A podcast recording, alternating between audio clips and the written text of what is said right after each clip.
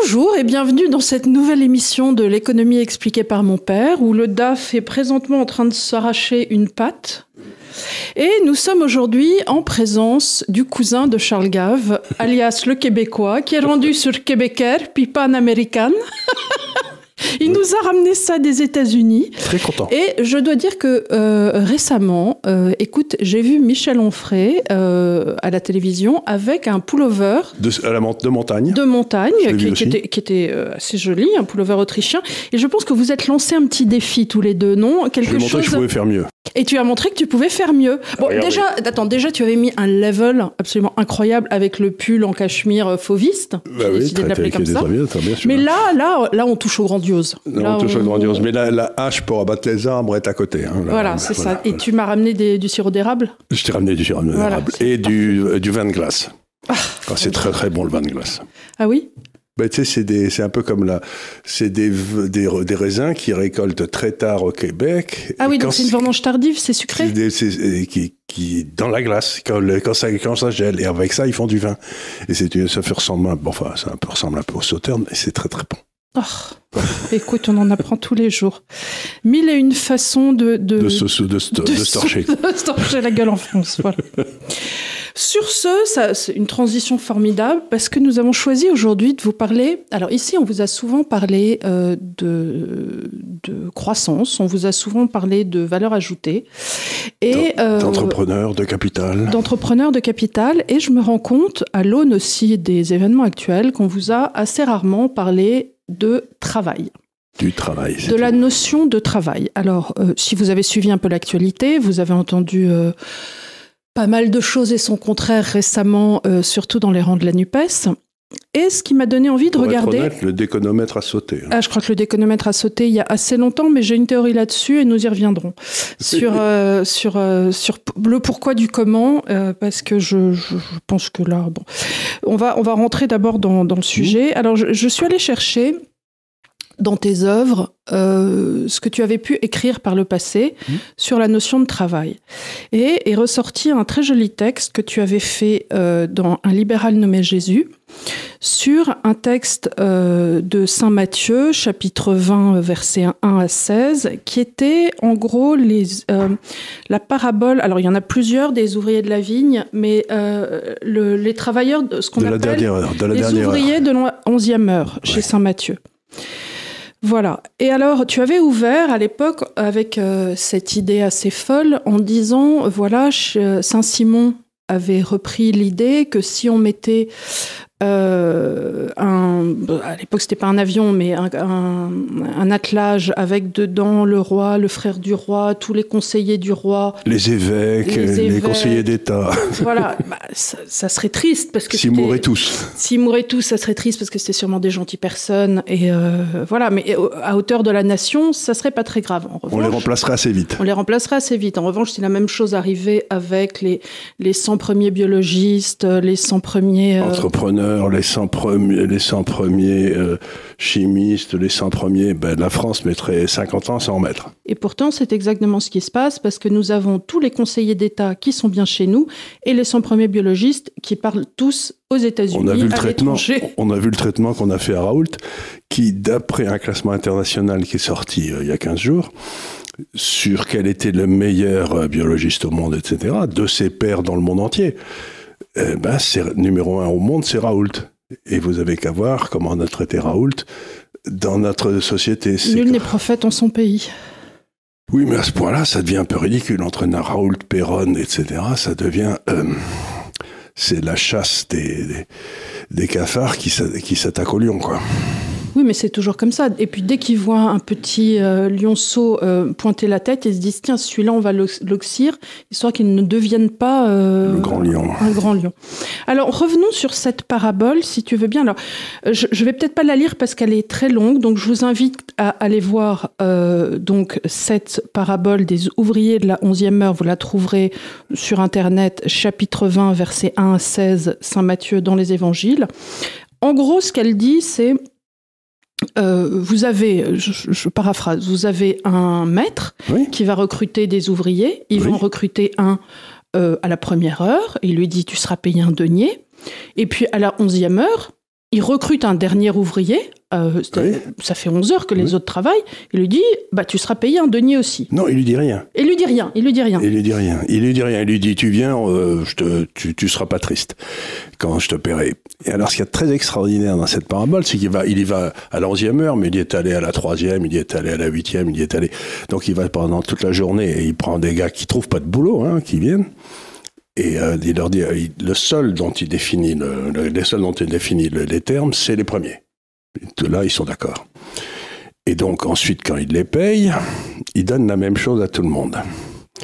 Et alors, euh, le, le Mélenchon de service, enfin, ceux qui travaillaient le premier, le délégué syndical qui était là depuis le début, il gueule en disant, mais enfin, comment se fait-il que moi, qui ai travaillé toute la journée en plein soleil, tu me donnes la même chose que celui qui est arrivé il y a deux heures?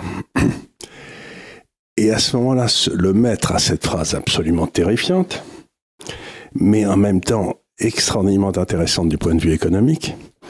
Il dit, nous nous étions mis d'accord sur le contrat, Mhm. je te paye ce que j'avais prévu. Donc pour l'instant, ça veut dire que le contrat, comme on disait autrefois en- en- dans le droit, est la loi entre les parties. Elle est la loi entre les parties. J'ai pris. Et ensuite, tu ne vas pas me dire comment je dois disposer de mon bien.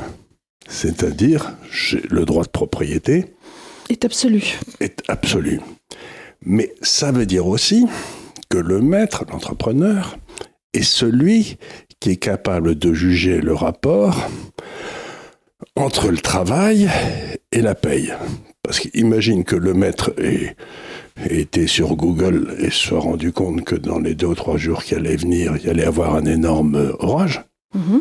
et que sa retraite, que sa, sa récolte allait être détruite, il a peut-être accès à des informations auxquelles le premier n'a pas accès. Ou le prix du raisin est montré entre la deuxième et troisième heure sur le marché à terme de Chicago. Tu vois ce que je veux dire? C'est euh, donc il dit, c'est à moi de déterminer combien je vais payer les gens. Et toi, tu as eu ce que je t'ai promis, et tu n'as donc rien à dire. C'est-à-dire que le travail est défini comme un contrat entre celui qui fournit le travail, celui qui fournit, euh, qui doit faire le boulot, quoi. C'est euh, et qu'une fois que les deux parties sont d'accord, personne n'a le droit d'intervenir. Or, toutes nos sociétés, depuis déjà, surtout en France d'ailleurs malheureusement, depuis un grand moment, il y a une troisième partie qui s'est introduite dans les termes du contrat, qui est l'État, qui dit pas du tout, moi je peux intervenir pour changer les termes du contrat entre les parties. Et du coup, ce qui n'arrive par exemple jamais en Suisse. hein. Mhm. Et du coup, ce qui se passe, c'est que l'entrepreneur ne peut plus faire ses calculs. Il peut plus avoir de calcul sur la rentabilité du capital ni la rentabilité du travail. Travail, exactement. Donc, il ne peut plus. Donc, c'est encore une fois, quand je, je lis les évangiles, je, je le dis toujours, et je ne dis pas ça parce que je suis une grenouille de bénitier, je pense pas. hein. Je dis ça parce que vous lisez les évangiles et vous êtes un, un économiste qui a, qui a bien travaillé et qui comprend à peu près l'économie, ce que j'espère être, et vous vous rendez compte qu'il n'y a pas une erreur économique dans les évangiles. Alors que vous lisez la Bible, vous lisez le Coran, c'est plein d'âneries. Donc il n'y a pas de doute que la Bible et le. Coran économique. Il n'y a, a- pas de doute que le Coran et, euh, et la Bible ancienne ont été écrites par des, types, qui, des hommes. Enfin, n'étaient pas plus doués que d'autres. Euh, Peut-être il y avait quelqu'un qui leur souffle à l'oreille, mais il y, a, des moments où ils ont mal entendu.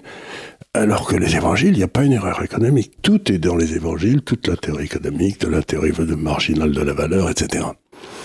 Donc ce texte est extraordinairement important parce que le maître dit le contrat fait la loi entre les parties, mais c'est comme ça. Mhm. Sinon, euh, le système ne marche pas. Et la deuxième chose qu'il dit, c'est moi qui suis maître de mon bien. Oui. Et je ne peux pas m'empêcher de penser, à ce moment-là, à Bernard Arnault. Mm. Parce que Bernard Arnault, que tout le monde fait brère, euh, je, je- je- je l'ai rencontré une ou deux fois dans ma vie. Et, euh, je veux dire, euh, on s'est dit bonjour, au revoir, et, et voilà, j'étais très content de l'avoir rencontré. Il est assez grand d'ailleurs. Ah bon? Je le voyais petit? Ah non, il est grand. Il est grand. Il est grand. Et, euh, et euh, qu'est-ce qui, re- prenons les chiffres pour Bernard Arnault. ces sociétés en France payent à peu près 5 milliards d'euros par an de frais, de frais sociaux et de et d'impôts. 5 milliards. Bon.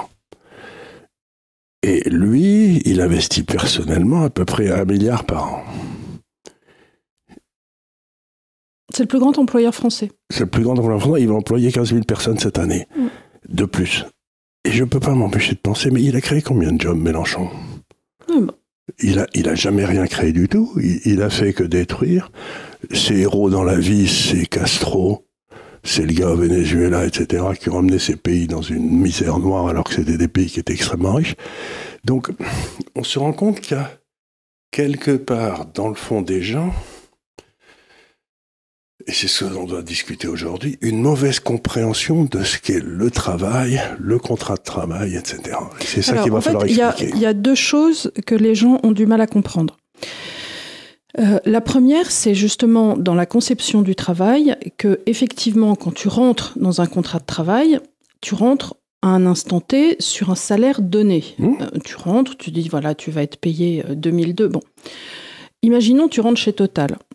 Le fait que ensuite des décisions politiques fassent que l'action de Total, puisqu'il n'y a pas eu de recherche sur les hydrocarbures et Oui. qu'on est parti sur des miroirs magiques et des moulins à vent, en faisant en sorte de, quelque part, euh, faire décroître l'offre possible sur le marché, puisqu'on ne fait plus Bien de sûr. recherche, amène à des flux tendus, donc à- à- Et à une hausse du prix du pétrole. à une hausse du prix du pétrole. De sorte que, effectivement, Total se retrouve presque pas de sa faute avec des actions qui surperforment, qui, Et surtout, qui les profits explosent. des, des profits qui explosent. Et donc, qu'est-ce qu'ils font? Bon, ben, ils il y a une allocation qui part en recherche et une autre qui repart en dividendes versés. Alors, tout le monde hurlait en disant, mais vous vous rendez compte, l'État devrait faire en sorte, français devrait faire en sorte de... Ils veulent intervenir dans le contrat. Ils veulent intervenir dans le contrat. Et Ce j'ai envie de leur dire, mais les gars, si il se passe ça, c'est d'abord parce que vos décisions politiques prises à hauteur de l'UE ont fait en sorte de déclencher une hausse des prix des hydrocarbures. des hydrocarbures parfaitement prévisibles si vous n'étiez pas des crétins sans nom. Parce Bon, que nous, on l'a dit. nous on l'avait dit. Donc euh, on se permet, on se permet juste de On le dire. de dire pourquoi le gouvernement l'a pas vu alors que nous, on l'a vu. Voilà. Et euh, la deuxième chose, pourquoi Dieu voulez-vous intervenir? Alors, euh, si tu veux, c'est très dur d'expliquer ça aux gens sur les réseaux sociaux parce qu'ils disent oui, mais c'est complètement immoral. Je dis mais enfin, on n'est pas Saint-Simon. On n'a pas, on n'a pas non plus à intervenir au nom de la morale. Il y a une telle chose que le droit. Alors, je veux bien que ce soit éminemment choquant de se dire que des actionnaires reçoivent des dividendes, mais euh, rien n'a été enlevé aux salariés. Et Non. au nom de quoi devrait-on capter? Alors, cette mauvaise allocation du capital est due à des décisions politiques. Prenez-vous-en à vos politiques, prenez-vous-en à l'Union européenne. Et encore Mais, une euh, fois, sur euh, le prix de l'essence, je crois que 64% du prix de l'e- de l'essence en France, 80, je crois, c'est l'État, c'est des taxes. c'est des impôts. Donc, euh, si bah, vous payez cher à la pompe, c'est aussi une décision euh, étatique. C'est pas les, les 10% d'augmentation que, que sur les 10% qui vont faire. Ça fait une différence sur les profits total, mais le vrai prix, c'est l'État qui le met. Alors, donc, ça nous amène à une question qui est très intéressante. C'est que je. euh, faut- là, il va falloir remonter encore une fois en arrière, à la source. Le travail en Grèce, la Grèce antique, dont est venu ensuite Rome et puis une partie de notre civilisation, c'était, qu'on le veuille ou non, lié à l'esclavage. Mhm. Tu vois, c'était quand même. euh, ceux qui bossaient, c'était des esclaves.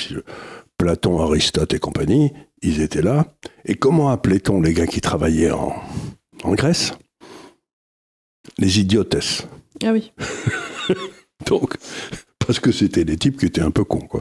Des types intelligents, ils étaient tous au sommet, ils avaient fait l'ENA local, ils, ils allaient, ils se baladaient sur le- la place du Parthénon, et euh, ils parlaient de la, la façon dont il fallait gérer la République. hein. donc, euh, donc, pour une partie, euh, donc pour cette partie de notre civilisation, ceux qui travaillent, euh, à la limite, c'est les crétins. Mhm. Et donc, comme toi, tu as été élu en grande partie par les crétins dans nos sociétés modernes, il faut que tu interviennes dans le contrat de travail pour protéger les crétins. Qui sont pas si crétins que ça, d'ailleurs, qui sont peut-être très contents de travailler. Ça, c'est la, c'est la, c'est l'idée grecque. Le travail est une malédiction. Et puis, puis tu as l'idée chrétienne de l'autre côté qui arrivait, qui était que euh, le, chrétien, le catholique, le chrétien doit travailler pour améliorer le bien commun. Et le Christ, il a bossé pendant 30 ans comme charpentier. tu vois ce que je veux dire? On n'en parle jamais, mais le mec, il n'a pas gagné sa vie en faisant n'importe quoi. Il était là, je sais plus, à Nazareth, en train de faire des, des tables et des chaises, quoi. Tu vois, mmh. c'était et c'est passé ensuite dans la tradition chrétienne. Une grosse partie des dépenses d'investissement en capital, en infrastructure qui ont permis le redécalage de l'Europe à partir du 9e, 10e siècle, c'était fait par les grandes abbayes où tout le monde bossait. Et ils ont défriché, ils ont bâti des routes, ils ont bâti des ponts. Et donc, il y a cette notion du travail. Le chevalier moine paysan sur le lac de Paladru en l'an 1000. Quoi. Voilà, exactement. Donc, il y avait quand même euh, l'ordre qui travaillait. Et l'Église a créé, bon, bah, vous avez qu'à aller voir toutes les grandes abbayes qui ont été faites, c'était toujours le fait des routes des hôpitaux, des, euh, c'est les hospices de Beaune, etc. Donc, l'idée d'une travail comme un outil de salvation, de, mhm. de, pour être sauvé, il fallait travailler. C'était très difficile de. Et c'est encore plus vrai chez les protestants. C'est encore plus vrai chez les protestants. D'ailleurs, si ton travail, tu réussis, ça veut dire que tu as, tu as été reconnu par Dieu comme, comme étant utile.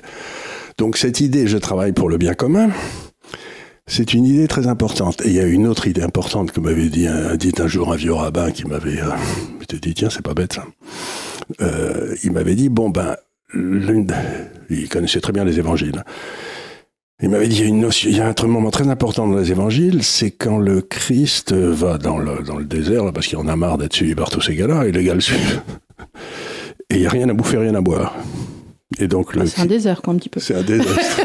alors le Christ euh, se retourne, regarde ces gens et il les aime. Et c'est la première fois dans l'histoire qu'il y a un leader, puisqu'ils le suivent, qui aime la foule, mm. qui aime les petits gens. Parce que sinon, toujours dans l'histoire, les, les, puissants avaient peur de la foule. Mais si on arrivera sur euh, l'autre parabole, et euh, justement, à un moment, il se retourne vers les pharisiens et euh, ils ont peur de la foule. Oui. Mais Jésus n'a pas peur de la foule. Pas du tout, pas du tout. Et donc on sent bien que eux, ils, gouvernent pour manipuler la foule et contre la foule. Et donc, euh, c'est ma fameuse théorie des comment j'appelle ça, la, nouvelle forme d'organisation des sociétés, ça s'appelle la, le, gouvernement par les incapables, là, là. L'idiocratie? Oui, l'idiocratie, oui, on peut appeler ça comme ça. L'ineptocratie. L'ineptocratie, on est voilà, il y a des l'ineptocratie, ce que j'avais fait un document là-dessus, ça avait été assez drôle. Bon, donc vous avez deux conceptions du travail qui s'opposent. Donc une conception du travail, développement du bien commun, qui se passe par, comme le dit les évangiles, une relation qui est fixée entre un contrat, entre celui qui travaille et celui qui offre du travail. Pour ça, c'est une très bien. Et de l'autre côté, un esclavagisme. Et euh, très curieusement, euh, Marx, au 19e, là, il a, il a prétendu prouver que le travail crée une plus-value et que cette plus-value était capturée par l'entrepreneur et que c'était injuste.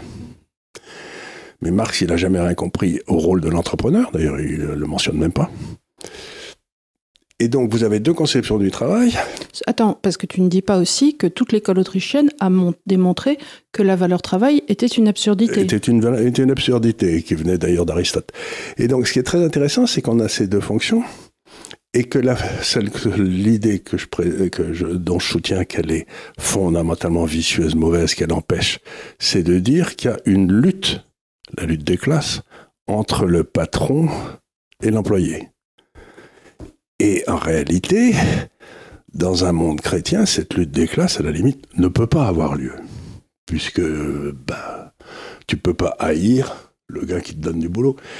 Donc tout ça, c'est fait, encore une fois, on a essayé de développer entre les gens dans le monde une haine entre le, le patron et l'autre. Et on y est arrivé. Parce que derrière tous ces gars-là que j'entends à la télévision, que je, je, regarde très peu, mais enfin, parce que je tiens pas à devenir idiot, mais il y a quand même un message de haine et de revanche. Il est clair qu'il y a ce message-là, et il y a aussi quelque chose d'assez de, de, grave, qui est l'espèce de persuasion, parce que Alors, je vais mettre de côté les métiers qui effectivement sont terriblement pénibles, comme de travailler dans des entrepôts à moins 23 degrés. Euh, bon, voilà, on va mettre ça de côté. Sinon, globalement, tu fais un métier administratif qui est certes peut-être pas très intéressant, mais tu vois, moi, j'ai euh, mon chien, par exemple, quand il était petit, euh, dès que je le regardais, que je lui disais, tu te sens pas bien, tu es pas bien, tu es, tu es malade, il me regardait les yeux comme ça, il faisait ouh Bon, au bout d'un moment, si tu, vas voir les gens, mais si tu vas voir les gens tous les gens disant c'est difficile de travailler, hein, vous êtes mal, c'est difficile, vous allez mal. Les gens se disent ah bah oui peut-être j'ai la rate qui se dilate, j'ai le foie qui est pas droit. Puis au bout d'un moment bah oui et tu entretiens donc une situation de mal-être. Tu, tu, ce qui est dramatique, c'est que tu dis la solution n'est pas en vous, elle est dans aller liquider votre patron. Et alors, euh, quelque chose d'aussi de terriblement, enlever la responsabilité individuelle. De terriblement pernicieux avec leurs idées, c'est qu'ils disent oui, voilà. Et puis alors, le travail doit être partagé. Mais en disant ça, qu'est-ce que tu dis? C'est que quelque part, tout employé serait euh, interchangeable. Oui, ce qui est faux. Ce qui est faux, et que le travail serait fongible. Ce qui est faux aussi, parce que tu, tu, tu, remplaces pas, il y a des métiers qui ont une technicité, que bien sûr, tu vas me dire, une caissière, tu peux la remplacer par une caissière, mais je te parle pas de ses employés. Et en tu ne peux pas remplacer le professeur Perron ou le professeur Raoult par euh, une caissière. Tu vois ce que je veux dire Et puis, et puis même, même, même dans des emplois, dans des entreprises où tu as des chaînes de compétences, euh, certains vont avoir une compétence plus pour la clientèle, d'autres vont avoir une compétence plus. Donc tu, ça n'est pas vrai et je trouve ça terriblement euh, euh, destructeur du mental et du et de et, c'est quelque part de la particularité que chaque personne peut apporter dans un boulot de leur dire qu'ils seraient interchangeables et quelque part tous des pions. Parce que ça n'est pas vrai et ça enlève ta valeur ajoutée dans un boulot. Et ça t'enlève surtout l'effort que tu dois faire pour savoir ce à quoi tu es bon toi-même c'est-à-dire, à quoi ça sert d'être, de chercher à, faire mieux si dans le système qu'on t'a monté, comme par exemple souvent dans les administrations, il n'y a aucun moyen de déterminer si tu, qu'il n'y a pas de rapport entre ta carrière et la façon dont tu travailles. Mm. Et donc ça, c'est complètement anormal parce que c'est très décourageant aussi pour ceux qui travaillent bien. Ah donc, ce qu'on est en train de dire aussi, c'est que là, on a fait des progrès quand même depuis Marx. Hein.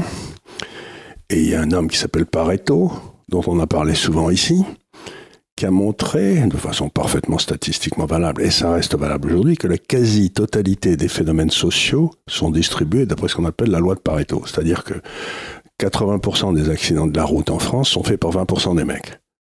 Donc, plutôt que d'emmerder tout le monde à mettre 130 km heure, on pourrait repérer ces 20, 20% et leur mettre des affiches sur leur voiture en leur disant vous, vous n'allez pas plus de 80. Je viens de voir des statistiques horribles aux États-Unis. Euh, 86% euh, des délits de vitesse sont faits par des hommes, 94% euh, des, des, des, accidents brutaux, mmh, mmh, mmh.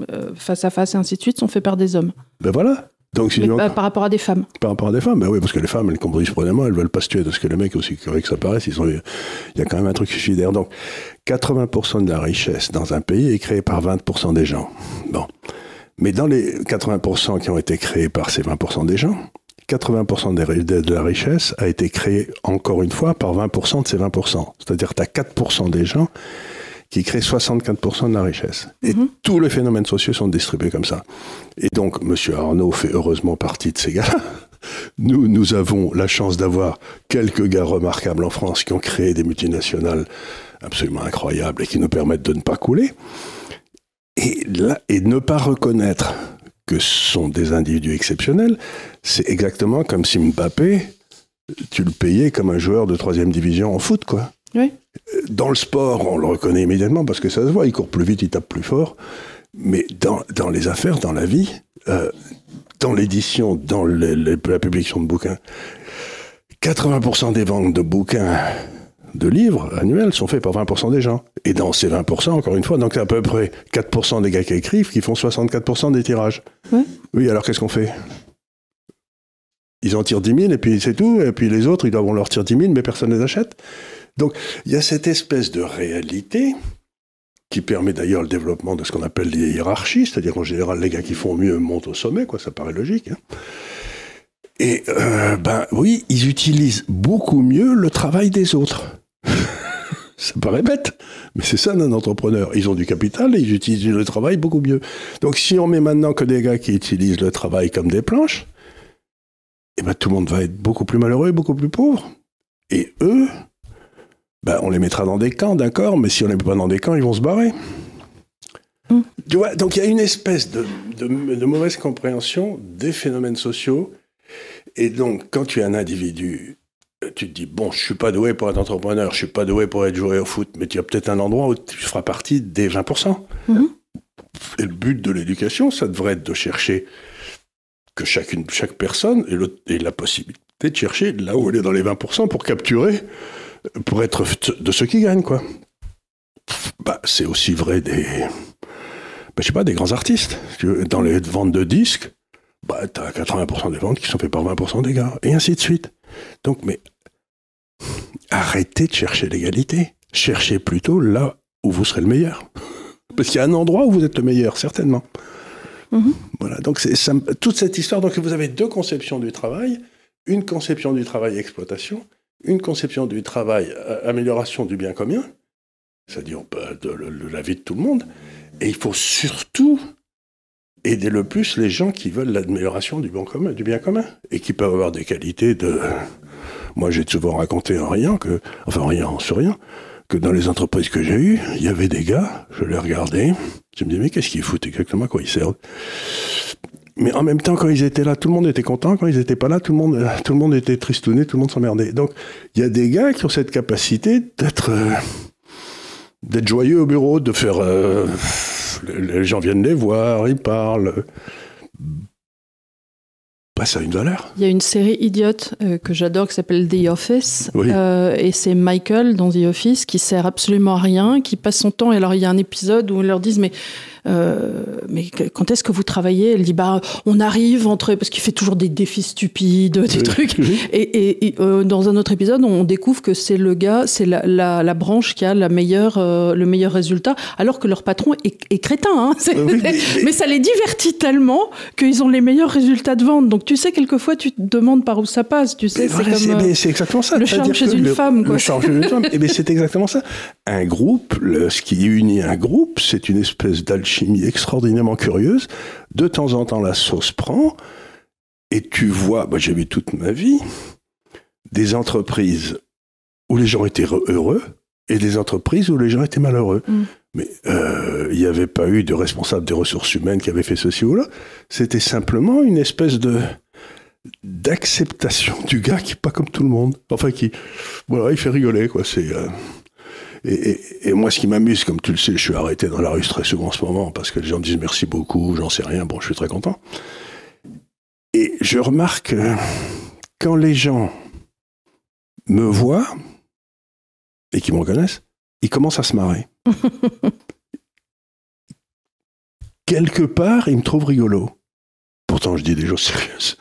Mais ça me fait rigoler. Donc, moi, par exemple, si je rencontrais Moiron ou Milton Friedman, je suis pétrifié tellement c'est des esprits puissants. Tu sais, t'es là, tu te dis, oh là là, quand même, qui suis-je Bref. Donc, t'es un petit peu pétrifié. Ben, les gens, ils sont pas pétrifiés. Apparemment, Oui, mais attends, euh, aussi, euh, tu tu peux pas comparer, bon, indépendamment du. Là, on est dans un format où, par définition, les conversations qu'on tient ici sont comme si les gens étaient à table avec nous. Oui, Donc, il est, l'idée. il- il est normal que les gens se sentent une proximité, parce que c'est l'idée aussi de ce qu'on essaie ce de faire. d'être euh, de, de- dans le ton qu'on a déjà d'être père-fille, ça donne euh, le sentiment d'être dans une réunion familiale plus Oui, chose. Mais ça fait rien quand ils me voient, ils se marrent. Bah et- oui, c'est bien. C'est- Je suis très content, mais ça prouve que quelque part, je les fais rire. Et si je les fais rire, j'accrois le. J'ai lu quelque part aussi que quand les gens sourient, etc., il y a, toute une- il y a un nombre infini de muscles qui se mettent à bouger dans le visage et tout, et que ça contribue extraordinairement euh, à la détente euh, de l'esprit. Le, le- le simple Oui. fait de sourire euh, mé- mé- mécaniquement. Ben voilà, si, si je réussis à les rendre moins malheureux, je suis bien content. Non, mais c'est- ça, je veux dire, c'est que le travail, ça n'est pas un esclavage. Alors, il y a aussi une autre chose sur laquelle euh, j'aimerais revenir euh, rapidement, puisqu'on parlait de Bernard Arnault, et euh, cette histoire de captation des dividendes. J'aimerais juste rappeler pour les besoins de la cause que l'État français, euh, pour l'instant, est en déficit de... Donc on a 3 000 milliards euh, de, dettes. Oui. Euh, la balance commerciale est en déficit de 186 milliards, je crois. Et bon, globalement, le, le déficit budgétaire est à peu près à la même aune, 160 milliards. Oui.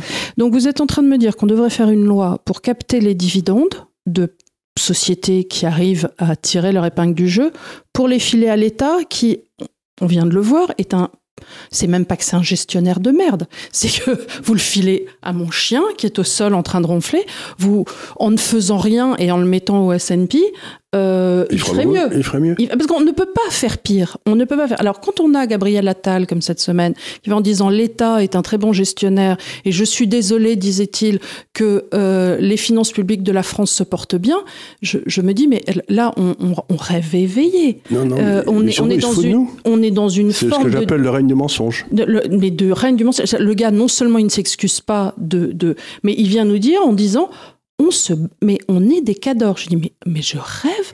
Le déficit commercial de la France n'a jamais été je aussi pas si vu autre nul. Chose. Tout le monde nous casse les pieds avec la réindustrialisation de la France, dont nous avons longuement parlé ici. Eh ben, aujourd'hui, nous sommes tombés sous les 10% de production manufacturière, manufacturière en France, c'est-à-dire que jamais dans l'histoire d'aucun pays industriel, il n'y a eu une baisse de la production industrielle en termes de PIB comme celle qu'on a eue depuis l'an 2000 en France. Ben là, ce qui va se passer, on a vu, on a vu avec par exemple le textile, Camailleux a fermé. Euh, Pimki va fermer et des marques comme Koukaï euh, sont en redressement judiciaire et vont passer en liquidation. Euh, donc ça veut dire qu'on a là, il est certain que le Covid est passé par là. C'est des marques qui n'ont pas forcément. Elles sont passées dans tous les autres pays elles sont passées, oui, mais euh, qui n'ont pas négocié forcément le tournant euh, passage à, euh, à l'ordinateur, enfin à la vente à distance, parce que c'est un autre métier. C'est sûr que si tu avais investi pour avoir des boutiques en centre-ville. Pas avec les fonds propres que tu as, tu pouvais pas investir. Voilà. Puisque, puisque la marge brute d'autofinancement est la moitié. Donc, encore une fois, la raison pour laquelle les entreprises françaises ne peuvent pas embaucher, c'est que l'État est intervenu dans les salaires. C'est-à-dire que le maître, on lui a dit, tu vas payer deux fois plus les employés que tu ne devrais. Et il est certain que tu ne peux pas entrer en compétition avec des gens qui font produire au Bangladesh ou euh, Mais c'est même pas vrai. Tu le ferais produire en Suisse. La, part de l'industrie en Suisse est montée pendant la même période. Donc c'est pas une question de. C'est simplement que le. Oui, mais attends, euh, les habitudes de consommation suisses sont différentes aussi, et les gens. Euh, souvent les Suisses, en tout cas, je vois comme certaines jeunes générations, je vois ça avec mes filles, commence à avoir le goût euh, d'acheter mieux. D'acheter moins et d'acheter mieux. Eh ben, euh, de ne plus acheter du fast fashion, euh, comme on dit, pardon, hein, il n'y a pas d'autre terme, et de ne plus acheter cette mode brutale quelque part du, de consommation de 10 000 t-shirts, de se dire je vais plutôt acheter quelque chose de mieux et le garder plus longtemps. Encore faut-il que la qualité suive, parce que quelquefois tu veux acheter mieux et tu ne trouves pas la qualité. Ce que, font les Suisses, c'est que les entreprises suisses, c'est que ben, elles payent les gars ben, bien. Décemment, bien, bien, bien. Très, très bien. Mais l'État ne prend pas euh, le salaire, l'équivalent du salaire, pour le donner à des gens qui ne travaillent pas. Mhm. Donc, là encore, on trouve une hérésie en France, c'est que le salaire, ça fait, c'est le contrat qui unit l'employeur et, le travailleur, hein, ça me paraît très bien. Mais si à la moitié du salaire du gars, ou du gars du salaire payé par l'entrepreneur, qui va à des gars qui ne travaillent pas, ben, ça veut dire que l'État est intervenu dans le contrat. C'est-à-dire que quelqu'un qui est payé, que je paye 2000 euros, il va me coûter plus de 4000. Et donc, on n'a pas un prix de marché du salaire. Mm-hmm. On a un prix que l'État a doublé c'est-à-dire que du coup, on a un chômage monstrueux. Et c'est simplement parce que l'État, ceux qui sont à la tête de l'État, croient à la théorie marxiste. Oui, bien sûr. Et qu'il faut. Euh, donc, si je gagne de l'argent, ça veut dire que j'exploite mes travailleurs. Euh... Mais c'est pas vrai. Et comme on l'a vu là. Euh, en tout cas, dans le cas, dans le cas du maître de la vigne, là, bah, c'est pas vrai. Et il n'a pas dit tu, euh, je t'ai exploité Et comme on voit avec Total, par exemple, le fait que Total ait des, des, profits hallucinants est directement lié au fait que l'Europe, l'UE, ait pris des décisions idiotes et qu'il n'y ait pas eu de recherche sur les hydrocarbures, et absolument pas lié au fait que les ouvriers de Total aient été ben, je vais donner un exemple. Et imagine que tu as eu la bonne idée il y a 20 ou 30 ans, puisqu'on a parlé de Sauterne, de t'acheter, euh, je sais pas, des tas de bouteilles de Château Yquem, allez, que tu les mets dans ta cave. Et puis il se passe un phénomène, euh, on peut plus, euh, on peut plus en faire du château Yquem. Ton stock de château Yquem va monter de prix de façon extraordinaire. Mhm. Puisque, euh, Puisque- demande et il n'y en a voilà, plus. Il n'y en a voilà. plus. alors, ben voilà. Ben, c'est ce qu'on a fait pour les hydrocarbures. Donc, Total, qui existe depuis longtemps, avait découvert des gisements de pétrole partout. Donc, il avait comme un une, une- cave. Il une avait cave, une cave pleine de châteaux Yquem. Euh, le gouvernement décide que ben on fait, on va plus chercher parce que c'est mal et c'est pas moral. Ben qu'est-ce qui se passe? C'est que la valeur du stock de château Yquem monte et que eh ben, et les actionnaires sont contents. Mais les actionnaires sont contents. C'est pas C'est pas le mec qui a remonté les bouteilles de la cave qui a rajouté de la valeur ajoutée aux, aux trois bouteilles. Autre bouteille. Donc, c- c'est encore une fois une notion complètement incompréhensible. Le gouvernement prend des mesures stupides pour que le stock de pétrole sous terre passe au travers du temps en valeur, qu'on a trouvé, parce qu'il y en a partout, mais celui Oui. qu'on a trouvé prenne, prenne de la valeur. Du coup, bah, les actionnaires de Total sont très contents. Et, euh, et on doit les punir. Mais de quoi? Qu'est-ce qu'ils ont fait de mal? C'est le gouvernement qu'on doit punir. Ce que j'arrive pas à comprendre, c'est que les Français votaient pour une deuxième fois pour Macron. Euh, je veux dire, c'est quand même stupéfiant. Euh. Pourquoi ont-ils voté deux fois pour ce gars-là? Parce que la première fois, on pouvait se faire avoir, mais alors la deuxième, c'est incompréhensible. Alors, j'en profite pour, te donner ma théorie sur la NUPES. Oui. Je n'arrive pas à croire que euh, les Français soient si bêtes et ainsi de suite. Donc, je pense que Macron a fait exprès de faire monter la NUPES avec Oui. tous les espèces de petits Louis Boyard et ainsi de Oui. suite. Et que quelque part, parce que qu'est-ce qu'on sait? Analysons. Qu'est-ce qu'on sait de Macron? Il est terriblement cynique. Il n'aime pas le pays, ça c'est quelque chose attique- acquise. Et troisième chose, il y a un agenda qui est d'aller plus vite vers une Europe euh, Voilà. euh, Vers la perte de souveraineté du vers la pays. perte de souveraineté du pays et faire une Europe Oui. avec euh, les oins du Seigneur qui régirait tout ça. Oui. Donc On dans sera cette idée-là, voilà, dans cette idée-là, euh, je pense que euh, les retraites, qui est cette espèce de vieux serpent de mer qui, un peu comme à chaque fois qu'on essaie de toucher à l'éducation nationale, nous pète au nez, il ne peut pas ne pas savoir que ça va Pourquoi nous péter au nez. Donc il le met là, comme ça, les gens de la NUPES, machin, tout le monde s'excite sur le quart de la moitié du tiers du Mhm. trimestre qui doit être mis. Pendant ce temps, pendant qu'ils font leur petite réformette qui de toute façon passera, passera pas, ça changera pas, euh, ils font ce qu'ils veulent en Ukraine, ils balancent des millions qui vont revenir en rétrocommission chez les uns, chez les autres, ils, ils accélèrent le, le calendrier, ils font ce qu'ils veulent avec les finances publiques, et nous, on est en train de s'écharper, enfin, et ces débiles à l'Assemblée sont en train de s'écharper, en train de dire oui, on votera pas avec les RN, on ne votera pas le quart du tiers du trimestre remis à la moitié sur le 6 de la moitié, et puis pendant ce temps-là, eux, ils ont les coups des franges pendant que Je- quatre débiles euh, font leur truc.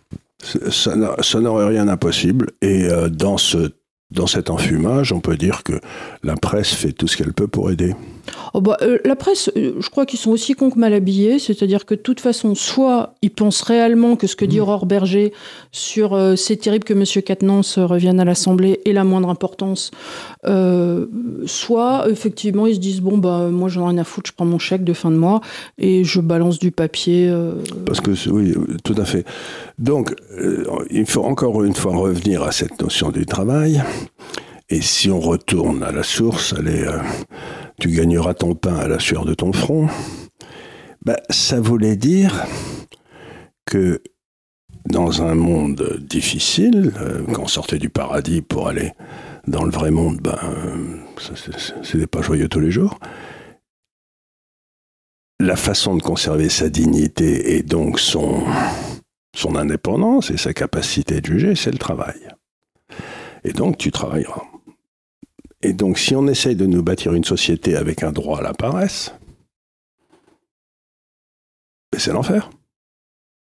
Encore une fois, je vois toujours la même chose apparaître, c'est cet appel à l'égalité forcenée des résultats et cet appel à ne pas travailler, c'est, comme disait Richelieu, l'homme est un mulet qui se gâte au repos.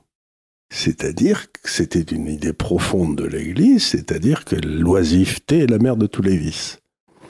Et donc la façon de conserver sa dignité, c'est de faire son travail et de le faire bien. Moi, que j'ai connu plein de gens dans le Gers, à Covignon, etc., qui étaient des artisans et qui étaient fiers comme tout de faire leur travail. Ils étaient... Ils étaient euh, Non, mais ça rejoint quelque chose que tu disais avant, que tu disais, ne restez pas dans un travail que vous n'aimez pas. Et c'est vrai.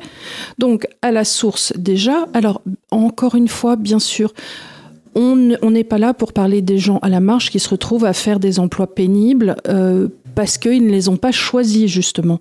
Mais euh, encore une fois, on ne peut pas raisonner sur les epsilon de part et d'autre. Et sur encore même ces gens dans ce travail pénible, ils ont le Ça ne veut pas dire que tu n'as pas la, fierté de ton travail pénible. Ils, ont, ils ont le droit d'être fiers de leur travail et tout. Je te donne un exemple. Tout le monde m'explique que le patriarcat, c'est épouvantable. Bon, je bien, c'est horrible.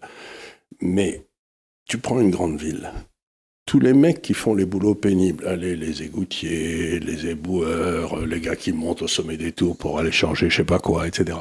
Tous les métiers où tu risques de casser la figure et ou qui sont pas très bien payés d'ailleurs en général, de façon surprenante, sont des emplois masculins. Et donc, si les mecs s'arrêtent, les villes cessent de fonctionner. Tu vois, si les mecs se mettent en grève en disant, bah écoutez, vous allez nous casser les pieds, la ville ne peut plus exister, quoi. C'est pas possible. Donc encore une fois, on essaye de dire que, que la société est représentée par les Bernard Arnault et que c'est le patriarcat. Mais 90% euh, des boulots euh, où tu risques ta vie, qui sont pénibles, dans lequel il fait froid, c'est des boulots de mecs. Et d'ailleurs, on meurt beaucoup plus tôt que les femmes. Mm-hmm. Donc, euh, il me semble qu'on nous a mis dans la tête une série d'idées et ça vient une idée qui, est souvent défendue par euh, Jordan Peterson, et je crois qu'il a raison. Il dit, une société, soit elle essaye d'organiser l'égalité des, des opportunités. Si vous entendez des bruits, c'est le DAF qui est en train de se la raconter, là, euh, mais comme jamais, quoi. Il a très mal à la patte. Hein. Et donc, il se la lèche avec fureur. Donc, vous avez l'égalité des opportunités et une société doit offrir l'égalité des opportunités dans la mesure du possible. Ça, c'est très important. Et puis, l'égalité des résultats. Mais l'égalité des résultats, c'est dans un monde conceptuel qui est complètement différent. Mais c'est impossible d'avoir une égalité des résultats. ça veut dire qu'il y a un pouvoir fort qui organise l'égalité des résultats. Ça veut dire les camps de concentration. oui, dans un cas, tu as une société d'égalité des, chances, c'est une société libre. L'égalité des résultats, ça ne peut pas être une société tyrannique. Or, le NUPES réclame une société tyrannique, mhm. où il y a quelqu'un qui exercera le pouvoir d'enlever l'argent d'Arnaud, de le donner à je sais pas qui.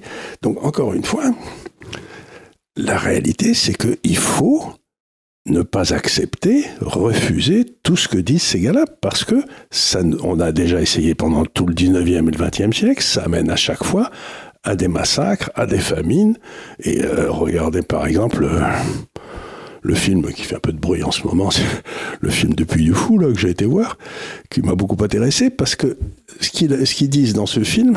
Vaincre ou mourir. Vaincre ou mourir.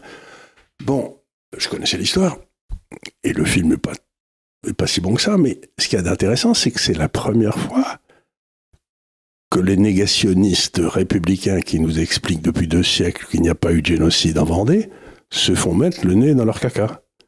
Et ils sont fous de rage. Parce qu'il y a eu un génocide, un génocide vendéen. et quand j'étais enfant, j'avais visité le musée Carnavalet, où ils montraient fièrement des bouquins reliés en peau d'homme vendéenne. Mhm. Maintenant, je pense plus que ça existe.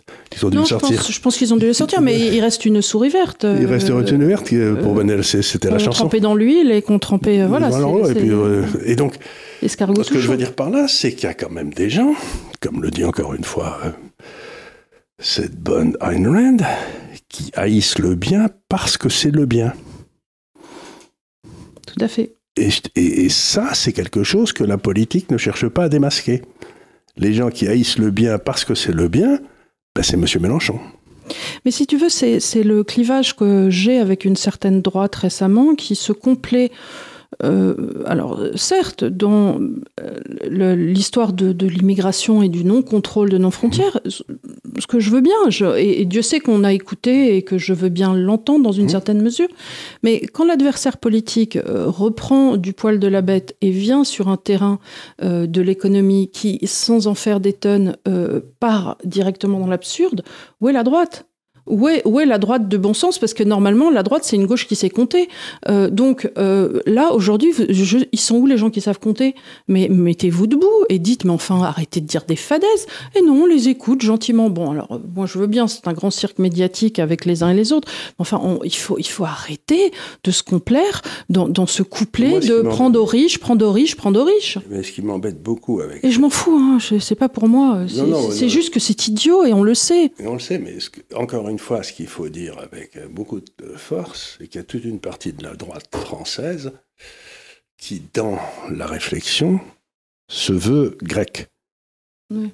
C'est-à-dire qui pense que le travail, euh, c'est une contrainte. Donc, quelque part, ils sont pas loin du raisonnement. Euh, Moi, je- quand je pense avec des gens de droite, euh, je- de cette droite-là, ce que j'appelle la droite païenne, allez, la droite Mhm. qui n'a jamais accepté le christianisme, il y a quelque chose de très intéressant chez eux, c'est que si on les laissait faire, Ils seraient aussi dirigistes que, que les copains. ils seraient aussi dirigistes et Mais ils vous mettraient autant en tôle. Mais bien sûr. Et ils créeraient les camps tout pareil. D'ailleurs, ils l'ont fait historiquement. Il n'y a pas de différence entre le, le Euh, nazisme et le, et le Je communisme. reste euh, encore une fois qui était contre le pass sanitaire. hein. Ben voilà, Parce on que les a nous, pas dès le début, on a gueulé contre le pass sanitaire en disant a- je suis désolé, on n'a pas à nous mettre que- en. Il n'y a que les libéraux qui ont gueulé. Tout- toute la droite classique, elle était. Elle On voyait disait, pas- oh, bah, c'est pas mal, écoutez, si, c'est bien, bien, euh, les. Rochefeuille, c'est compagnie. Donc, encore une fois. Moi, structurellement, tu m'imposes un truc, je suis contre. hein.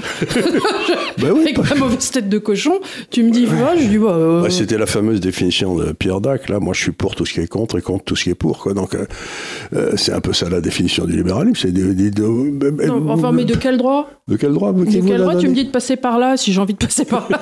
Exactement. Non, mais c'est c'est quand même la base de la liberté individuelle. C'est je fais ce que je veux avec mes cheveux. Quoi. Mhm. C'est vraiment. euh, Ou alors montre-moi la loi qui m'interdit de le faire. Et bon, s'il y a une loi, non, à la rigueur, s'il y a une loi qui a été votée par le Parlement, même si je suis pas d'accord, je me dis bon, c'est de la loi. Tu vois, c'est comme t'es obligé, quand de la, t'arrives- ben, à ce moment-là, t'es obligé de la respecter. Mais c'est comme quand tu arrives dans une copropriété, il y a un règlement de copropriété, bon, bah sinon t'achètes pas là. Mais à partir Oui, du moment où t'achètes là, mais, euh, bon. mais à partir du euh, moment où là, mais à partir du moment où on fait passer des lois après toi et qui sont attentatoires à la liberté individuelle, et c'est là où il y a quelque chose de très fort qu'il faut dire aussi, qu'on n'a pas souvent expliqué mais qu'on devrait, c'est qu'on parle souvent de démocratie. Alors la démocratie, c'est euh, la majorité qui décide. Et les bons esprits aux États-Unis, les spécialistes de droit constitutionnel, te disent que les États-Unis ne sont pas une démocratie, c'est une république. C'est-à-dire qu'il y a une constitution qui interdit à la majorité de faire un certain nombre de lois qui iraient contre ces- Mhm. les, les droits des minorités, en quelque sorte. Donc, il y a une différence essentielle. Donc, tu as une espèce de loi fondamentale dans laquelle les gars à l'époque avaient mis ce qu'on appelle aujourd'hui les droits naturels. Et ben voilà, ben t'as pas le droit de t'attaquer à ça, même s'il y a une majorité qui le veut. Et donc, moi, je suis profondément républicain, mais euh, l'ineptocratie ou la démocratie, je suis pas pour.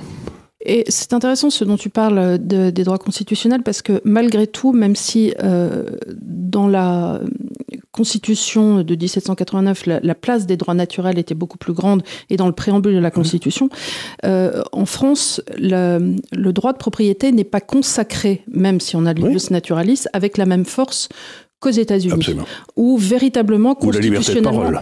Oui, mais, euh, Mais le droit de propriété. voilà, mais le droit de propriété Absolument. per se n'a pas du tout la même, euh, le même, la même valeur qu'aux États-Unis, où véritablement euh, C'est le un droit du- est un absolu un absolu. constitutionnel. constitutionnel. Et donc, on peut pas, euh, par exemple, une nationalisation, c'est très difficile aux États-Unis parce que. Et donc, je retrouve toujours cette espèce de, de différence qu'il y a dans. Il y a en quelque sorte deux peuples. Un peuple qui chérit la liberté et l'autre peuple qui, euh, veut imposer l'égalité. Mais le peuple qui veut imposer l'égalité, ça passe toujours par des camps de concentration parce qu'il faut donner. Donc, ils veulent capturer l'État pour imposer leur vue en prenant un axe, moral. Mais c'est Saint-Simon. Mais c'est euh, et, c'est- et ça marche pas. Hmm. Et ça marche pas. Et ce que nous disent les évangiles, c'est que ça ne peut pas marcher. Mhm. Ça marchera jamais, puisque bon, on a parlé de la première, euh, de la première parabole, mais il y en a une autre qui est. Oui, alors passons à l'autre.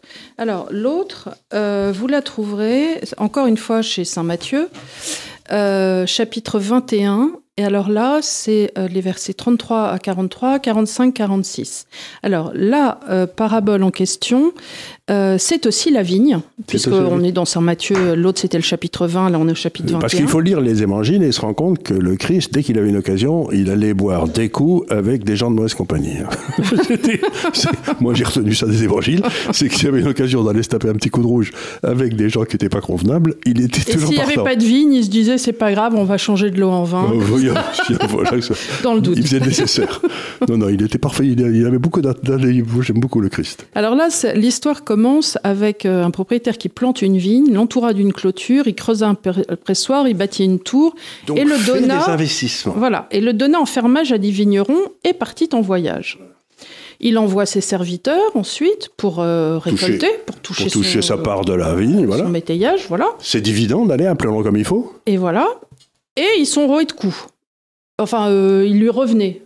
Oui, c'est ça. Ils sont roués de coups, parfois tués d'ailleurs ils, le tuèrent et les autres le lapidèrent. Ensuite, qu'est-ce qu'ils font? Qu'est-ce qu'il fait Il envoie son fils en se disant bon, bah, mon fils, ils vont le respecter. Pas du tout. c'est l'héritier. Il a touché des droits d'héritage. C'est le fils de Bernard Arnault. Tuons-le. Emparons-nous de l'héritage. Bah, c'est Monsieur Mélenchon. Voilà. C'est Monsieur Mélenchon. Et, qu'est-ce qui se passe? Eh ben, la réalité revient. Euh, et tout le monde est ruiné et les, mauvais serviteurs, là, les mauvais euh, ouvriers sont tués et disparaissent. C'est grosso modo l'Union soviétique, c'est le Cuba, c'est le Venezuela, toutes choses que M. Mélenchon adore. Bien, donc cette, cette chose nous montre qu'il y a un rôle qui est celui d'être propriétaire, de faire les investissements pour le bien commun, encore une fois. Mmh. Il fait un pressoir, il fait une tour, une tour, il fait et puis euh, et puis, il y a ceux qui bossent dedans et qui, euh, selon le contrat, il y avait une partie qui allait au, des dividendes et puis, et puis des, salaires. Bon. Et là, les gens décident de s'emparer de la propriété, donc de nationaliser. Donc le Christ nous dit en un terme non incertain que la nationalisation, dans la mesure où c'est un vol, ça amène toujours à des résultats désastreux. Ben, parce qu'après, tout, tout, tout le reste suit, c'est la misère, la, mort, etc. Donc, c'est pas comme si on le savait pas. Mais cette deuxième est, terrifiante parce que ça montre que, encore une fois, il y a des gens qui veulent prendre le produit qui a été créé par l'investissement de quelqu'un d'autre. C'est-à-dire que le, le maître, là, il avait un capital, et il a décidé de faire un pressoir, de prendre une vigne. Et tout le monde était d'accord au début sur les termes du contrat. Tout hein. le monde était d'accord. Puis quand on dit non, non, maintenant. Donc ce que nous, on nous dit là, ce que nous disent tous les crétins à l'Assemblée, c'est que euh, le maître n'a pas le droit de, de, distribuer les dividendes de Total. Mais ça ne les regarde pas. Ça ne les regarde pas. C'est pas à eux, ça ne les regarde pas. Et s'ils interviennent là-dedans, ben, la prochaine société, regardez ce qui s'est passé en France. On avait quand même des sociétés industrielles de belle qualité. Péchinet, Simon Lafarge, Alstom. Alstom. Tout ça, l'État est intervenu pour euh, distribuer, etc. Libéraliser Libéraliser, faire régner le libéralisme le plus affreux. Et qu'est-ce qui s'est passé? Ben, Elle n'existe plus et nous sommes à 9% aujourd'hui de production industrielle en France. La Belgique nous vend de l'électricité. Oui. La Belgique. Oui, ben, parce qu'ils ont réouvert le centrale nucléaire aussi. Oui, bah, euh, la Belgique. La Belgique, oui, j'entends bien. Euh, hein? Bon. On a honte. On, a, on, bah, on, peut, on peut. On n'a rien contre les Belges, mais on doit. Voilà. Ah oui, non, mais la France est obligée d'aller acheter de l'électricité. Non, mais j'ai aussi honte de pas. Euh, mais il y en a encore une qui est encore bien mieux. Le prix de l'électricité est déterminé par le coût marginal du gaz pour les Allemands. Oui, bah oui. Et eh bien, qu'est-ce qu'ils ont fait les Allemands? Ils ont maintenant 40% de leur électricité produit par du charbon. Ils brûlent du charbon. Et, après, on va nous pomper l'air. Tu sais qu'ils ont fait ça cette semaine. Ils ont voté ça, tiens, dans la série euh, Occupons de truc important, d'obliger des bacs à compost désormais dans les immeubles. Alors déjà au mois d'août, euh, je veux pas dire, mais la, le bac à bouteilles pue. Euh, le bac à compost au mois d'août, ça va être l'horreur. hein, parce que moi, je suis au-dessus des poubelles. Je peux dire que déjà, j'ouvre pas parce que ça pue. Euh, ça va être l'horreur, le bac à compost. Ben, ça fait partie des trucs, mais ils ont pris une autre mesure dans le style du droit Il va de encore y propriété. avoir des petites bêtes qui vont... Mais dans le style du droit de propriété, l'Europe a voté un truc qu'on ne pouvait pas vendre des appartements s'ils n'avaient pas un certain coefficient de sécurité énergétique. Tu sais. Oui, les passoires thermiques, je sais pas les quoi. passoires thermiques, etc. Bon, ben maintenant, ça veut dire que ces appartements ne valent plus rien, Oui. sont devenus inlouables, t'as pas le droit de les louer, Oui, non. et donc ça veut dire que toute une partie des gens qui possédaient ces appartements, qui viennent de se ramasser une gamelle financière gigantesque, puisque ni ils peuvent les vendre, ni peuvent, le- ni peuvent les louer. Et donc, il s'agit d'un truc de nationalisation déguisée, une perte de revenus considérable. On est en plein dans le cas. Oui, mais alors, ce faisant, qu'est-ce qui se passe? Ça tend aussi le marché de la location. Eh bien, évidemment, les prix vont monter comme des fusées ailleurs. Les prix vont monter ailleurs puisqu'il va y a avoir assez. moins d'offres. Mais il va y avoir moins d'offres, c'est évident. Donc les pauvres gens qui se payaient des trucs qui n'étaient pas de très bonne qualité mais qui existaient, ils vont, ils vont pas pouvoir se payer des machins.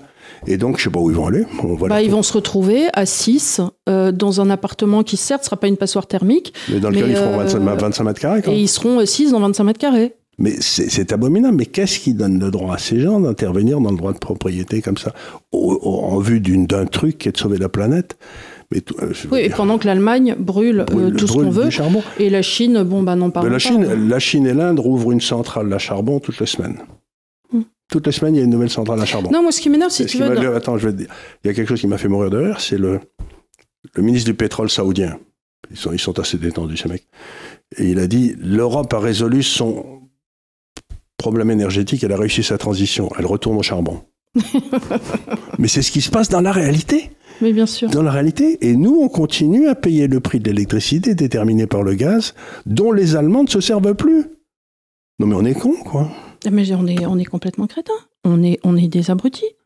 c'est quand même étonnant. Mais pourquoi on est des abrutis? Ça revient à ce que je te disais, parce qu'on ne laisse pas les gens réfléchir sur les vrais sujets et on les empapaille les, les Oui. trucs avec. Mais je regarde parfois des débats sur euh, c'est euh, c'est dans l'air ou je Mhm. sais pas. Mais, mais c'est hallucinant le niveau de, de, de, de, de, de ruffianerie, de, de- des trucs. On a des, des, des, des réflexions, mais, mais tu te dis, c'est- du niveau de Ah, il n'y a pas assez d'argent, il n'y a qu'à en imprimer. Avec des réflexions économiques, mais, mais, mais même en URSS, ils n'auraient pas osé. Oui, en tout cas, maintenant, ils le font plus. Euh, Non, mais euh, euh, c'est quand même hallucinant. Je sais pas, ils se reproduisent la nuit, c'est comme les gremlins, on les arrose, je sais pas comment ça se passe. Il y en a, il y a des flopées de Sandrine Rousseau bis qui ressortent, mais, mais je suis atterrée, atterrée. et qui disent des choses. Mais on sait que c'est faux depuis la nuit des temps. Mais même, si tu veux, l'énergie nécessaire pour débunker ces idioties est tellement forte que je me dis, c'est même pas la peine que je me lance les trois quarts du temps sur les réseaux ces sociaux. gars-là ne devraient, euh, on devrait faire ce qu'on a fait à tous les gens intelligents en France depuis 25 ans. Ils devraient jamais passer à la télévision, à la radio, comme ça, moi, ça. Mais, mais là, non seulement ça, mais ils se reproduisent. On a des panels avec 6-7 personnes là. J'ai vu ça, Ça- pour la guerre en Ukraine aussi. Oui, mais c'est c'est comme l'émission, ça ressemble, à les plateaux ressemblent aux émissions de Tadei, t'as ce type-là.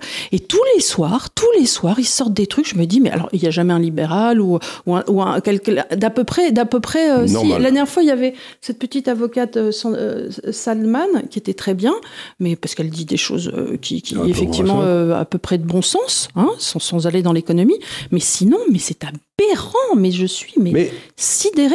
donc, on va essayer, de, on va essayer de, de, de résumer un petit peu ce qu'il y a. C'est que ceux qui vont vers la théorie de la valeur grecque, la valeur travail, et le travail est une malédiction, une torture, etc., qui défendent ces idées et qui essayent de les imposer, nous amènent toujours au désastre tel que mis dans la, deuxième parabole. Tu sais que si on, si on, on tire ça à partir du moment où le monde anglo-saxon est terriblement fondé sur le monde protestant, Oui, c'est peut-être aussi la raison pour laquelle le marxisme ne s'est jamais imprégné Bien sûr. véritablement dans la société euh, anglo-saxonne. Bien sûr. Et nous, Et la valeur travail, Et la valeur travail, euh, euh, bénéfique, c'est-à-dire tu, tu, tu t'élèves par le travail. tu t'élèves par le travail, mais tu t'élèves par le travail à condition qu'il y ait des entrepreneurs qui soient là pour t'en donner. Donc il faut les laisser tranquilles. Il faut les Oui, mais même, même il y a, si tu vas aux États-Unis, tu as, beaucoup le fait aussi de l'enfant travaille très jeune, il, Oui. fait le- les journaux, Voilà. euh, et,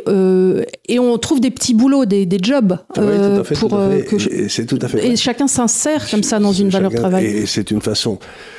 Et moi, quand j'étais à Londres, euh, avec euh, une société là-bas, bah, si tu prenais des petits jeunes en stage, etc., et si tu les payais moins de, je sais plus combien c'était, 100 livres ou 200 livres par mois, ou j'en sais rien, ce qui n'était pas grand-chose, enfin. Oui, c'était pas grand-chose. Oui, non, c'est pas grand-chose. Eh ben, t'avais pas besoin de le déclarer. Tu Oui, donc bah, tu, dans ces cas-là, tu dis hein, si un gamin a envie de regarder, euh, il se met derrière l'écran pendant que toi tu fais tes trades ou quoi, bah, il peut apprendre des trucs, il peut apprendre des trucs, mais c'est informations. pas, donc, donc, si tu veux, pendant ce temps-là, il est pas dans la rue. Euh, Tu avais parfaitement le droit d'avoir des gens chez toi et Puis, tu il mettais ça des sandwichs à midi. et mais tu puis- leur donnais, tu leur donnais donc les 100, 200 et puis tu mettais ça dans ta comptabilité, et c'était parfaitement accepté. Mais ça, c'est génial. Et donc il y avait pas de, il y avait pas de papier à remplir, avait rien, tu venir C'est des une gens, forme de, de- de- c'est des petits apprentis. t'es des petits apprentis, À et midi, euh, ils mangent parce que tu commandes les sandwichs, donc ils mangent gratos, et puis voilà. Et puis voilà, et puis ils regardent des autres travailler, ça leur donne envie, puis ça leur dit devant s'ils veulent travailler là ou pas. Donc d'un côté, tu as une société qui va presque nécessairement vers la contrainte, et de l'autre côté, tu as une société qui va presque nécessairement vers la liberté. Et je crois qu'aujourd'hui, notre société française est en train d'aller massivement vers de plus en plus de contraintes, Et dites-vous que les contraintes dans la vie, c'est ça qui vous rend malheureux. C'est pas le travail. et que c'est les, les contraintes, Les contraintes idiotes. et que personne ne comprend pourquoi. Il y a général- tout, vous avez tous, enfin on a tous dans ce pays euh, dû remplir des CERFA, des, des- des- il n'y a rien qui rend plus triste que de devoir remplir des formulaires administratifs, que de devoir avoir des contraintes administratives, que de devoir remplir des dossiers. Comprends pas. euh, Parfois je suis des des Américaines sur Instagram qui, alors elles parlent du dossier en France et de la nécessité des dossiers. Et, des- et c'est vrai que dans ce pays on s'en rend même plus compte, mais euh, il y a pas, euh, et si on est un paysan aujourd'hui, on passe la moitié de son temps à Ah, remplir mais nos à dossiers. remplir des dossiers pour l'UE, pour demander des trucs. Mais ils le disent eux-mêmes. Ils disent autrefois, on faisait une semaine, je veux dire, on faisait un jour par mois de, de, De papier. pa- de paplard. Maintenant, mais c'est. La euh, moitié de la journée. Et, la et les médecins disent la même chose. Mais. Les médecins disent la même chose. Ils sont là, ils remplissent, des- ils remplissent. Moi, je les vois Pour des corps intermédiaires, absolument pas créateurs de valeur. Non, non, non, qui sont là pour les contrôler. Donc, euh, la société de contrôle, regardez, aujourd'hui en France, par exemple, dans les hôpitaux, il y a plus de gens administratifs que de gens qui Alors, voient des il paraît que malades. c'est 65-35, m'a dit un intervenant. Euh, du- euh, 65 quand même, euh, 35 de contrôle, 65 Oui, de mais les, travail. les 65 euh, de- qui, qui sont là, qui euh, sont censés soigner les malades, quand tu vas dans les hôpitaux, le docteur, il est sur, un ordinateur pour remplir les trucs. Ah oui, oui, pour oui. les 35, Pour les 35. la moitié du temps. Voilà. Donc on devrait. Donc, euh, euh, donc 50% des 65% doit faire de l'administratif. Donc voilà, se retrouve dans la case des 35. je en le fait, retrouve euh. avec. euh, Donc, euh, donc euh, la, la société de contrôle ne peut pas ne pas devenir folle. Bah, de toute façon, elle est folle euh, structurellement. Euh, euh, oui, mais au départ, mais il y a des endroits qui restent un peu à l'écart. Autrefois, c'était la paysannerie, des choses comme ça. Maintenant, tout le monde est tombé dans la nasse et on est tous cuits. Donc, la question que doivent se poser les Français, c'est pas le PIB cette année, la dette, tout ça, c'est important, mais on s'en fout. C'est comment sortons de ce cauchemar de la société de contrôle dans laquelle on nous a collés? C'est ça la vraie question. Et moi, je crois que c'est simplement, ben, encore une fois, c'est la responsabilité individuelle, c'est de créer des petits groupes euh, qui s'affranchissent euh, de tous ces trucs-là. Je ne sais pas comment ça va se passer, mais en tout cas, l'effort ne viendra pas du sommet. Non, Elle doit, jamais. il doit venir de la base. Oui.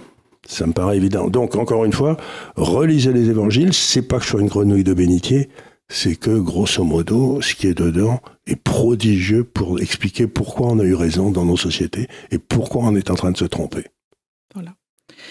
Et euh, écoutez, j'en profite aussi, puisque euh, on est sur euh, les évangiles, pour vous remercier, parce que vous êtes vraiment là chaque semaine. On a tenté quelque chose de différent avec l'émission sur la masculinité qui a très bien fonctionné. Là- bon, on a fait un débrief qui a moins bien fonctionné, mais on l'avait pas bossé autant que le premier. Mais je suis ravie de constater quand on bosse vraiment fort une émission, puisque moi j'avais fait des recherches adverses avec Mona Chollet et ainsi de suite, bah, ça vous a intéressé. Donc je pense que c'est un sujet qu'on reprendra ça et là. Euh, en tout cas, on s'essaiera peut-être à, à des sujets sociologiques et peut-être inviter euh, des, des personnes comme, euh, je crois c'est Stéphane Edouard, enfin d'autres Oui. personnes qui m'ont été recommandées. Il reste aussi qu'il faut que j'invite quelqu'un sur le France CFA, mais là je pars en digression. Mais ce que je veux vous dire en tout cas, c'est merci vraiment. On est très touchés. Ça, ça nous fait, ça Parce nous que fait nous plaisir. permettre de parler et d'être entendus, vous imaginez pas quel cadeau vous nous avez fait. Parce que nous, quand on était là dans notre coin, foudrage, parce qu'il y avait toutes ces conneries, mais quand on est foudrage, mais qu'on peut pas le parler, à partir du moment où, on peut exprimer ce qu'on ressent, ben il y, a un, y, a un moment de libération quand même. Donc cette possibilité que vous nous avez donnée de parler, c'est un cadeau fantastique que vous nous avez fait. Voilà. Et j'espère que c'est un cadeau qu'on vous rend aussi, puisque quelque part aussi, euh, ça arrive souvent, enfin moi ça m'arrive de, de penser quelque chose mais de pas être arrivé au bout. Et puis quelque, euh, quelquefois un auteur la, la, la formule. Et c'est-à-dire j'avais fait 80% du chemin et il me reste les 20% mhm. restants, comme fait Jordan Peterson quelquefois dans l'explication du monde. Et tu avais compris. Quelquefois tu comprends, par exemple quand tu regardes un film, qu'il y a une quenouille quelque part, mais tu vois pas où elle est. Et puis on te l'explique et c'est agréable parce que tu te dis ah j'avais bien senti qu'on avait enfumé, tu ben vois, qu'il y avait quelque chose. Euh... Donc, c'est ce qu'on essaye de faire, de, de, pousser le raisonnement jusqu'à ses limites, et de, ensuite, pour que peut-être vous aider à, à raisonner vous-même, et puis peut-être revenir vers nous avec des questions. Mais je trouve que c'est très intéressant ce processus, et ça, c'est quand même un des avantages énormes de, des nouvelles technologies. Oui, des, des, réseaux sociaux et des nouvelles technologies. Voilà. Donc, on a essayé aujourd'hui de, de, revenir sur ce, la notion de travail. La notion de travail et les mauvaises idées qui circulent autour. Euh, J'essaie de plus employer de mots anglais parce que je me fais taper sur les doigts sinon, mais c'est difficile parce que c'est vrai que. Mais beaucoup des concepts sont d'origine anglo-saxonne aujourd'hui. Sont d'origine anglo-saxonne. Je lis euh, en anglais, j'écoute euh, aussi de l'anglais, donc voilà. Euh, merci encore. Je pense qu'il y aura des incrustations du DAF qui a été particulièrement passage. Il a fait que faire du bruit. Mais il est gentil quand même. Oui, mais il faut que je l'amène, je pense, chez le veto, parce qu'il m'embête cette histoire de pâte. Voilà. Merci de nous avoir suivis et on vous dit à la semaine prochaine. À la semaine prochaine. Merci, Merci encore. Au revoir.